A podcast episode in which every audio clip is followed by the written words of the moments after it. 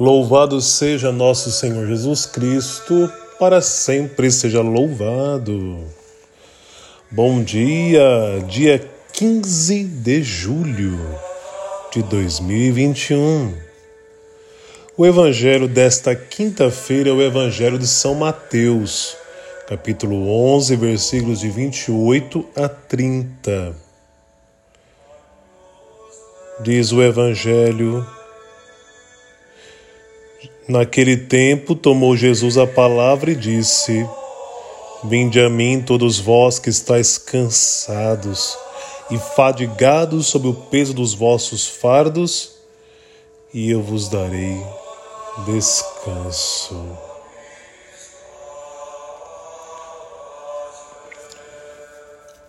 Jesus nos chama a nos libertar de nossos fardos. Os fardos são todas as situações que escravizam nossas vidas. Os fardos funcionam como o peso imposto pelo Faraó aos hebreus. Trata-se de uma opressão, da perca da dignidade, da liberdade. É aquilo que é violento contra a nossa vida. O fardo é tudo aquilo que torna a nossa vida infeliz e nos prende. Tantas escravidões podem nos atingir físicas, psíquicas, espirituais, sociais também, por que não?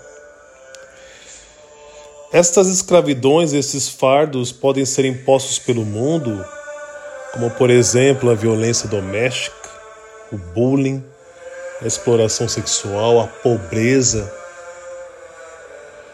elas podem vir de dentro da mente, do coração.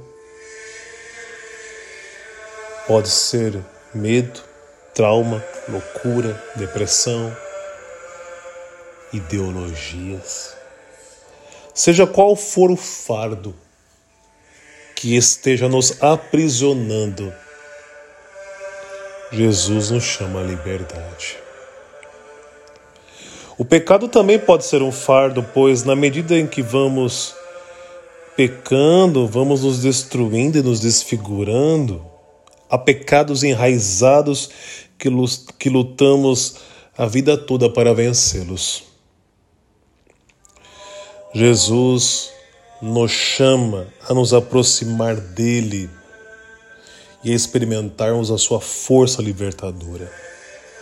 A sua graça nos faz descansar, isto é, ser livre daquilo que nos oprime. O Evangelho nos pede a humildade para recorrermos a Cristo perante as nossas misérias. Ele é aquele que acalma, acalenta e fortalece e nos põe novamente em marcha.